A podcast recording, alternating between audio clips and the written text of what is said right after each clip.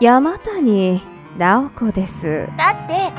占いって夢があるじゃないですかだからってその運命を先に知ろうとは思わないですからその占いで近い将来、不幸が訪れると言われたみたいですよ。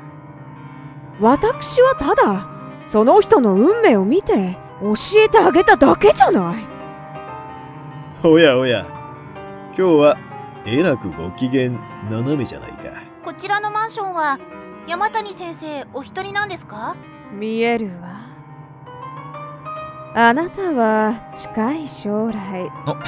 ここじゃないのか僕は